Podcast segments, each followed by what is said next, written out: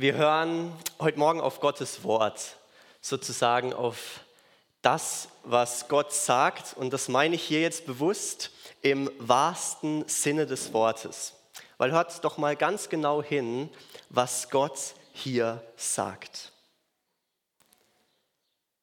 Wie könnte ich dich aufgeben, Ephraim?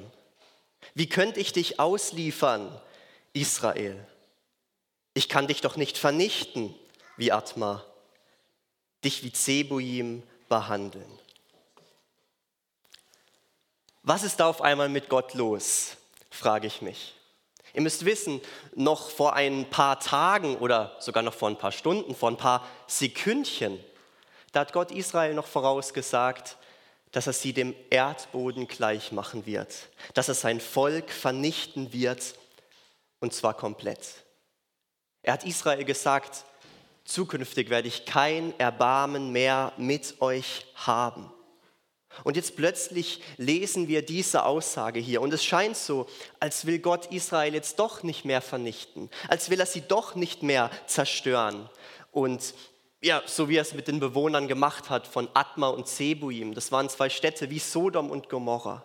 Und Gott sagt, nee Israel, ich möchte euch doch nicht mehr vernichten. Und man fragt sich, warum? Israels Sünde ist doch die gleiche, wenn nicht sogar noch schlimmer.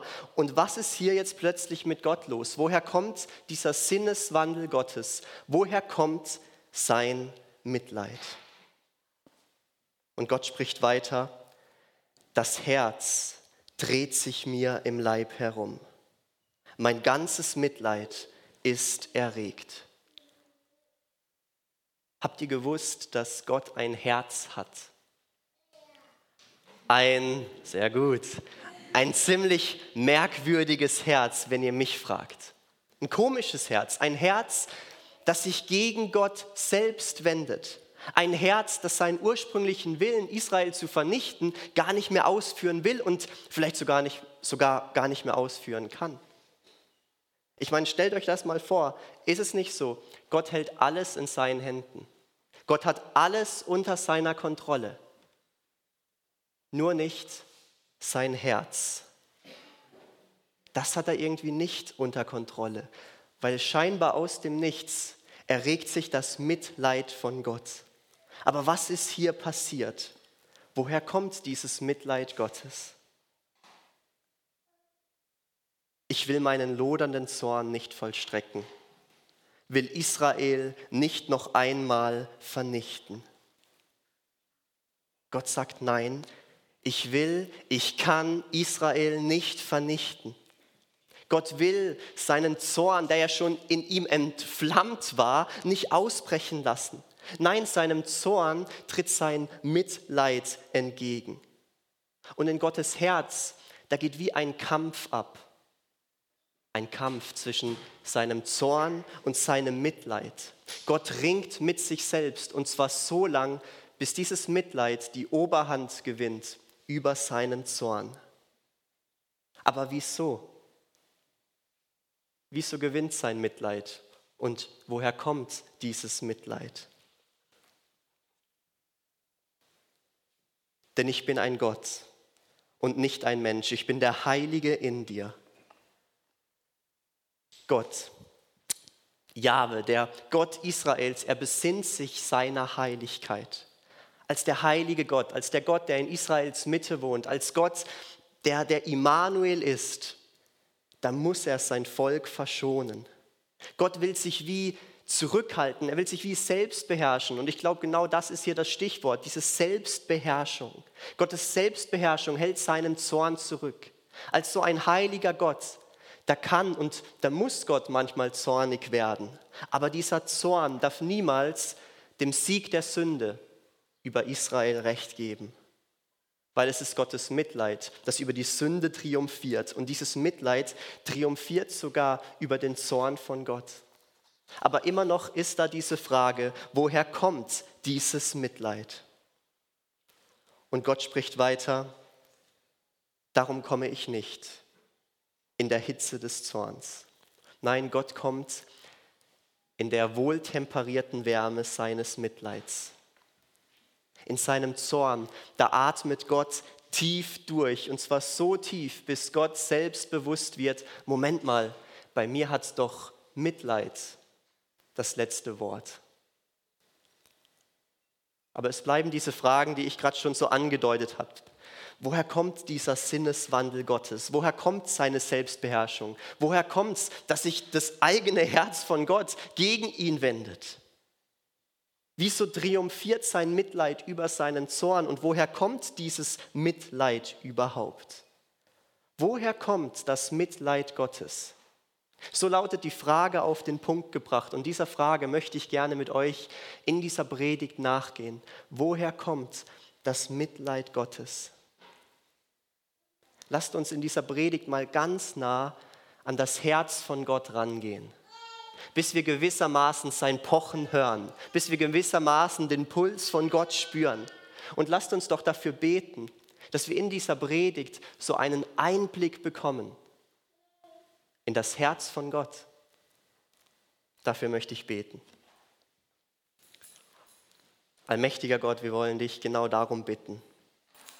Gewähr uns doch für einen kurzen Augenblick einen Einblick in dein Herz. Auch wenn wir dich nie voll und ganz verstehen können, bitten wir dich für so einen kurzen Moment, für so einen kurzen Wimpernschlag, in dem wir dich schauen können. Amen. Für alle, die jetzt noch nicht mitgekommen sind, keine Angst, lasst uns von vorne beginnen. Ich habe euch hier gerade schon wie das Ende vom Film vorweggenommen. Aber jetzt wollen wir mal diese einzelnen Szenen von vorne nach hinten durchgehen. Und ich erlaube mir am Anfang dieser Szenen mal kurz meine Fantasie spielen zu lassen. Weil ich stelle mir diese Szene ungefähr so vor. Es ist so ein lauer Sommerabend. Und wie fast jeden Abend, ich glaube, das können wir uns gerade gut vorstellen, da ist es ein schöner Sommerabend und er geht in seinem Garten spazieren. Weil er liebt es, wenn es so ein bisschen kühler geworden ist, durch seinen Garten da umher zu schlendern und einfach so den Abend und den langen Arbeitstag ausklingen zu lassen. Und irgendwann hat er genug mit dem ganzen Umherlaufen und er setzt sich unter so einen schönen Baum. Unter so einen großen Maulbeerbaum mit so großen Ästen, die wunderschönen Schatten spenden. Und während er da so sitzt, da passiert es wieder. Er beginnt in Erinnerungen zu schwelgen. In Erinnerungen an früher. Und er erinnert sich zurück an seinen geliebten Sohn. Als Israel jung war, gewann ich es lieb. Aus Ägypten rief ich meinen Sohn. Ihr Lieben, lasst uns mal für einen Moment mit Gott in Erinnerungen schwelgen. In Erinnerungen an früher. Lass uns das mal tun. Aber nicht in irgendwelchen toten Erinnerungen, nicht in irgendwelchen Erinnerungen, die gar keine Bedeutung mehr haben, sondern in lebendigen Erinnerungen. In Erinnerungen, die Gott Tag ein, Tag aus in sich bewegt, die in ihm lebendig sind. In Erinnerungen, die Gott auch antreiben zu seinem Handeln. Es sind Erinnerungen zurück an die Zeit, als Israel jung war. Gewissermaßen ein Baby, man kann sagen, grad frisch geboren. Und Gott erinnert sich zurück, wie er dieses Baby, wie er Israel großgezogen hat, wie er ihm das Laufen, das Sprechen beigebracht hat, wie er es durchgefüttert hat. Und Gott erinnert sich zurück, wie er dieses Israel von Tag zu Tag einfach mehr und mehr lieb gewonnen hat. Gott erinnert sich zurück an die Zeit mit Abraham, an die Zeit mit Isaac, an die Zeit mit Jakob. Das sind alles so Erinnerungen, die wie Streiflichter vor Gottes innerem Auge vorbeiziehen. Es sind Erinnerungen an das liebevolle Rufen von Gott, wie er da Abraham rausgerufen hat aus Haran und wie mit Abraham die Geschichte Gottes mit Israel so richtig begann. Es sind Erinnerungen an sein achtsames Umsorgen, wie er da einen Isaak umsorgt und gesegnet hat mit Reichtümern und auch die Frau von Isaak, die Rebekka, die gar keine Kinder bekommen konnte und Gott beschenkt sie mit Kindern. Und es sind Erinnerungen zurück an sein behutsames Erziehen, wie er Jakob großgezogen hat, gewissermaßen vom Bruderbetrüger zum Gottesbezwinger. Und das sind alles Erinnerungen, die Gott in sich bewegt. Es sind Erinnerungen an sein Liebeshandeln an Israel. Und all diese Erinnerungen, die erreichen gewissermaßen ihren Höhepunkt mit Gottes Erinnern an sein ultimatives Befreiungshandeln. Wie er Israel befreit hat und herausgerufen hat aus Ägypten. Wie er Israel rausgerissen hat aus der Hand des Pharaos und wie er Israel befreit hat aus dieser Sklaverei hin zu einem neuen Leben. In diesen Erinnerungen schwelgt Gott und wir mit ihm. Doch dann unter diese ganzen schönen Erinnerungen, da mischen sich dann auch schmerzhafte Erinnerungen. Erinnerungen an das verzweifelte Rufen Gottes. Doch so oft ich die Israeliten durch Propheten rief, gingen sie von ihnen weg. Sie opferten den Balen und räucherten den Götzen. Ich, ich lehrte Ephraim laufen, ich nahm es auf meine Arme, doch sie begriffen nicht, dass ich sie halte. Mit menschlichen Fesseln zog ich sie, mit Seilen der Liebe. Ich war wie ein Elternpaar für sie, das sich den Säugling an die Wange hebt. Ich neigte mich ihm zu und gab ihm zu essen. Er muss zwar nicht nach Ägypten zurück, doch die Assyrer werden über ihn herrschen, denn er verweigert es, sich zu bekehren. Nun wird das Schwert in seinen Städten tanzen. Es macht ein Ende mit ihrem Geschwätz. Es wird, es wird sie wegen ihrer Ratschläge fressen. Doch mein Volk hängt fest am Abfall von mir und ruft man es zurück, erhebt sich keiner von ihnen. Merkt ihr, wie Gott in diesen Versen, wie er da hin und her gerissen ist? Da ist immer noch die Rede von seinem behutsamen Erziehen, von seinem Umsorgen. Da ist immer noch die Rede von seinem liebevollen Rufen. Aber dieses liebevolle Rufen Gottes, es wird mehr und mehr zu einem verzweifelten Rufen. Denn Israel hört nicht auf Gott. Sie hören nicht auf den Ruf Gottes. Nein, sie hören auf den Ruf der Götzen.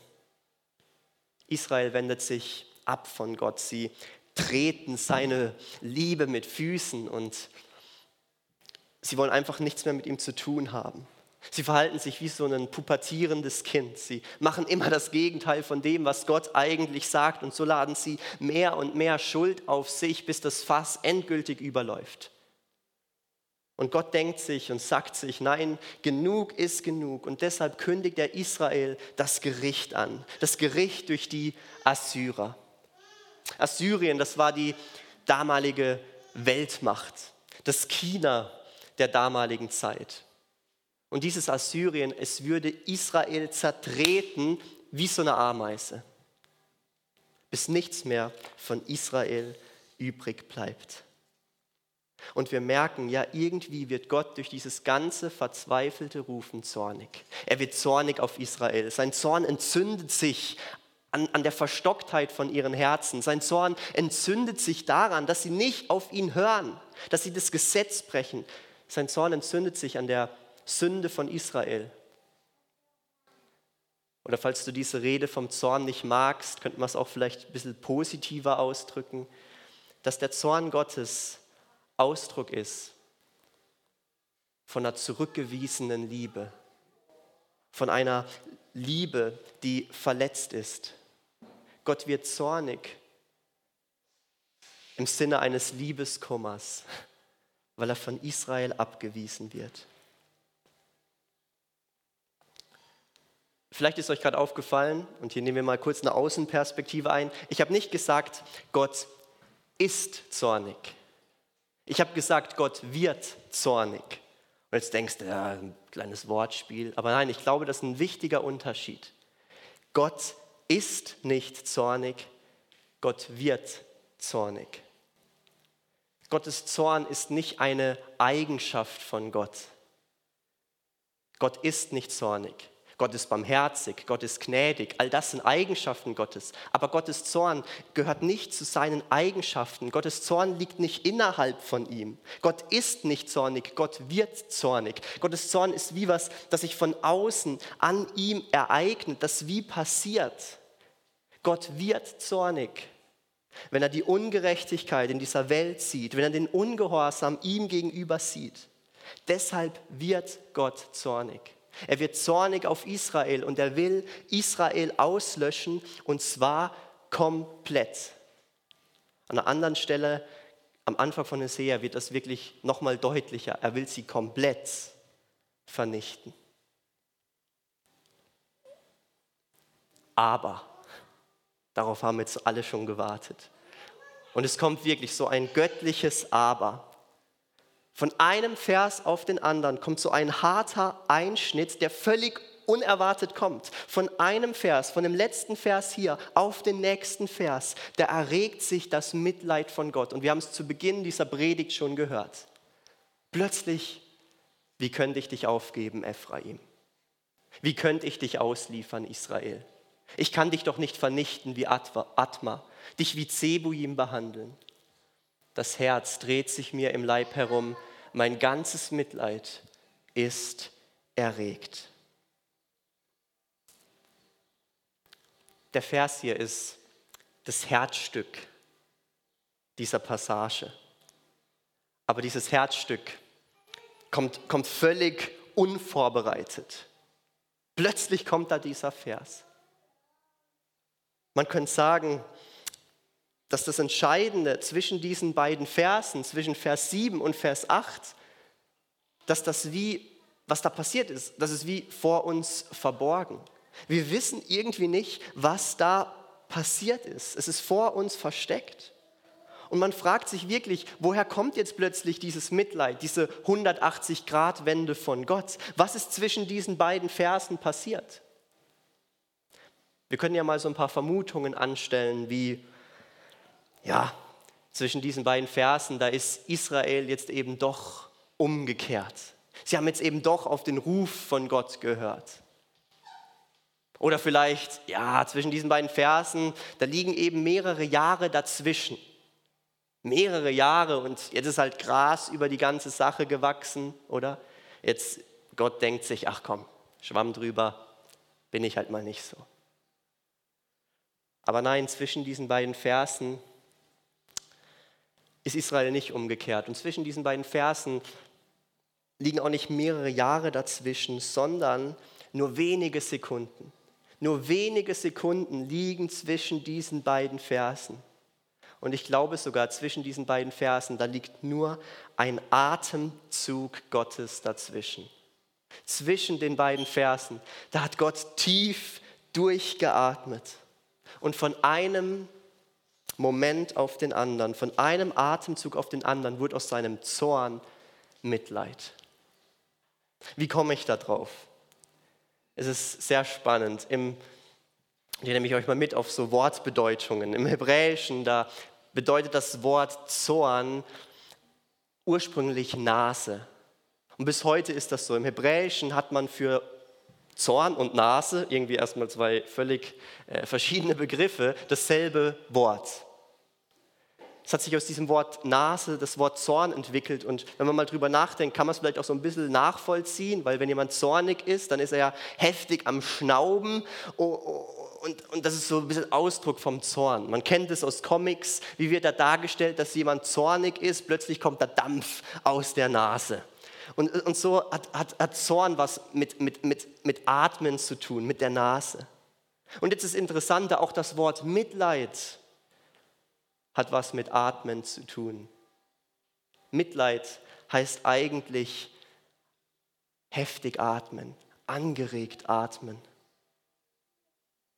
Und genau deshalb komme ich drauf, dass zwischen diesen Versen nur ein Atemzug Gottes liegt wo aus seinem zornigen Schnauben so ein mitleidiges Atmen, ein mitleidiges Seufzen wurde. Aus, von einem Atemzug auf den anderen wurde aus Zorn Mitleid.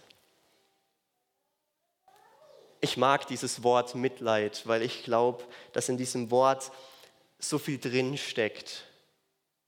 Mitleid, mit jemandem leiden. Das heißt, sich verletzlich machen. Das heißt, verwundbar werden. Denk mal darüber nach, wenn Gott Mitleid empfindet, dann macht er sich verletzlich. Dann leidet Gott mit. Und das ist doch eine unglaubliche Vorstellung. Unser Gott kennt Leid. Er kennt es nicht nur. Gott kann Leid auch empfinden. Gott kann leiden.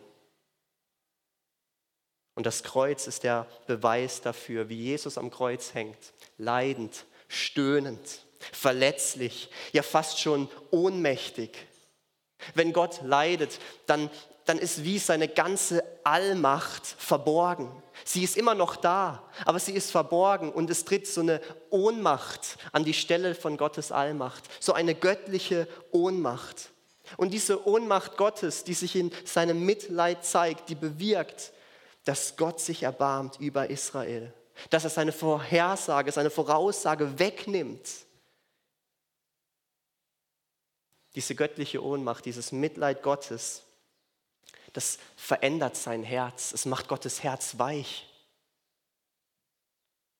Gott bekommt eine Reue. Ihn bereut. Wie kam ich nur auf diese Idee, Israel zu vernichten? Und es tritt Mitleid an die Stelle von seinem Zorn. Und es wird deutlich, bei Gott hat nicht der Zorn, bei Gott hat Mitleid das letzte Wort. Natürlich, ihr müsst wissen, das ich, hätte ich am liebsten weggelassen, aber das darf ich leider nicht. Zwei Jahre später haben die Assyrer trotzdem Israel erobert. Hä? Aber in seinem Mitleid hat Gott nicht zugelassen, dass Israel vernichtet wird. Und das ist wirklich sensationell, weil es gibt viele Geschichten von dieser Zeit damals. Wenn ein Volk das andere erobert hat, dann ist dieses Volk verschwunden von der Landkarte. Das gab es nicht mehr. Aber Gott hat Israel davor bewahrt und Gott hat Israel auch wieder zurückgebracht. Er hat sie befreit aus diesem Exil. Aber jetzt, ihr erinnert uns, euch an, an diese Frage, die haben wir jetzt immer noch nicht geklärt. Woher kommt das Mitleid von Gott? Wer hat es ausgelöst? Wieso kommt das von einem Atemzug auf den anderen? Wieso wird Gott plötzlich mitleidig?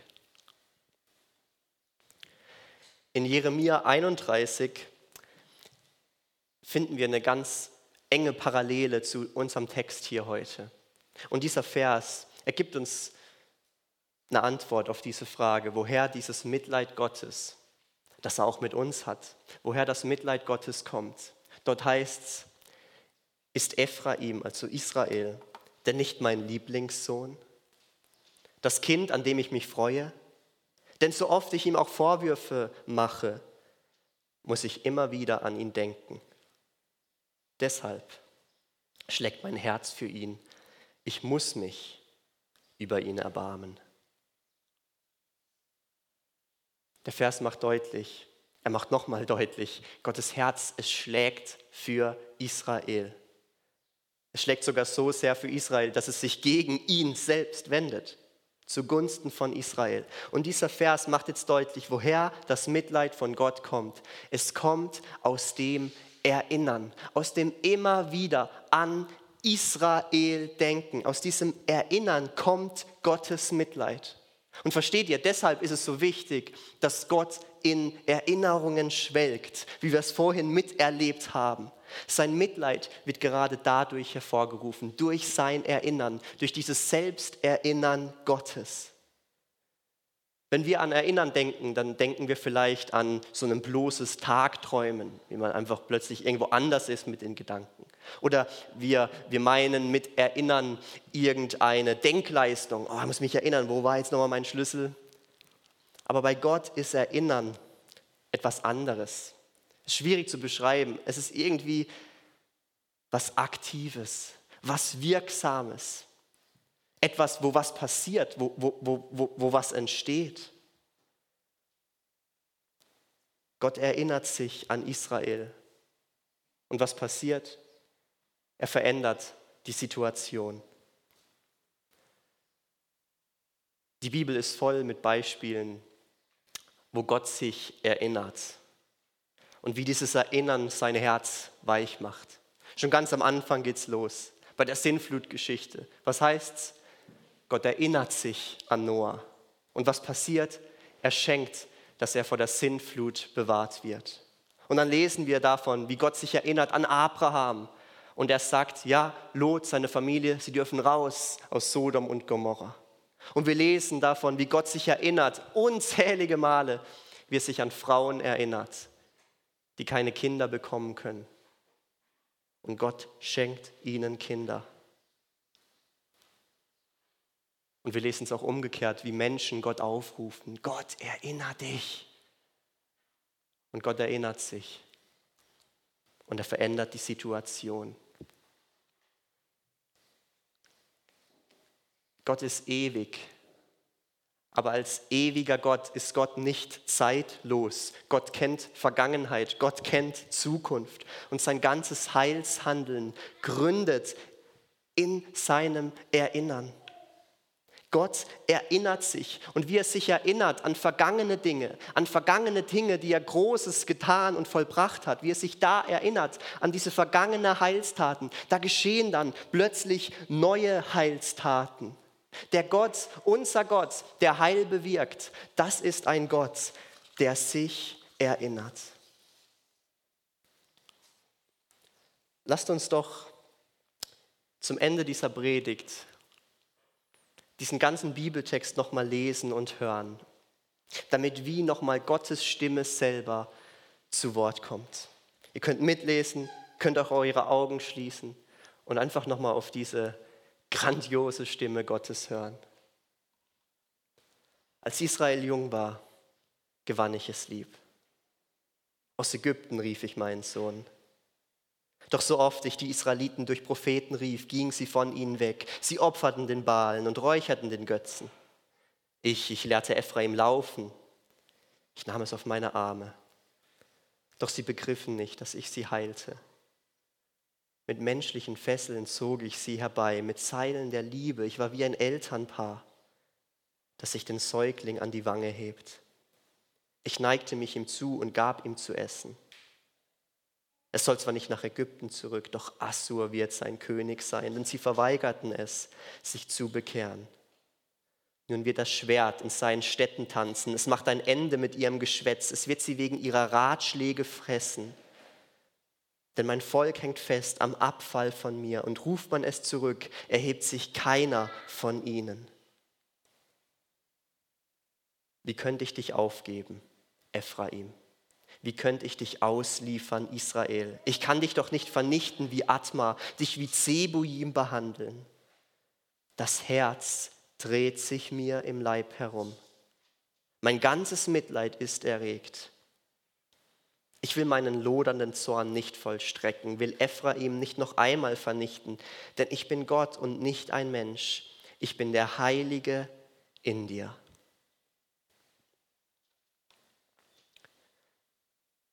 Was löst dieser Text in dir aus? Jetzt auch, wo du seine Geschichte kennst. Überleg doch mal kurz, was spricht dich hier an? Was lässt dich nicht los? Und was macht dieser Text, was macht dieses Wort Gottes mit dir?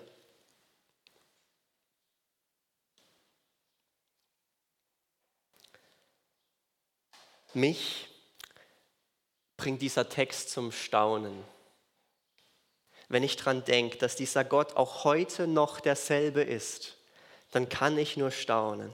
Weil an was für einen Gott glaube ich da?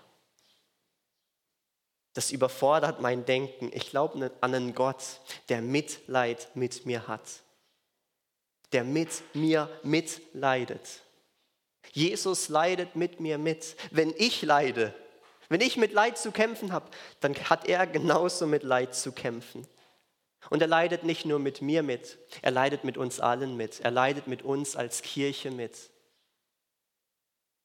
Man könnte auch sagen, ja, Gott leidet auch unter uns unter dem, was wir alles so anstellen. Aber vor allem leidet er mit uns. Er hat Mitleid mit uns, er hat Erbarmen, er hat Barmherzigkeit mit uns, er hat Gnade mit uns. Immer dann, wenn er an dich denkt, wenn er sich an dich erinnert, Tag ein, Tag aus, hat er Mitleid mit dir. Das bringt mich zum Staunen. Und in der Bibel wird auch diese Tatsache, dass Gott Gebet erhört, ich habe schon erwähnt, damit umschrieben, dass Gott sich erinnert. Wenn Gott sich erinnert, dann erhört er auch Gebet. Und wie wär's? Bringen wir doch jetzt im nächsten Lied all das, was uns gerade beschäftigt, was uns nicht loslässt, was uns keine Ruhe lässt, all das, wo wir mit Leid zu kämpfen haben, mit Dingen, die uns quälen. Lasst uns doch all das zu Gott bringen. Lasst uns Gott dazu aufrufen. Gott, erinner dich wieder an uns. Erinner dich an mich. Hast du mich vergessen? Gott, erinner dich an mich. Weil ich kann euch sagen, bei Gott hat Mitleid das letzte Wort. Amen.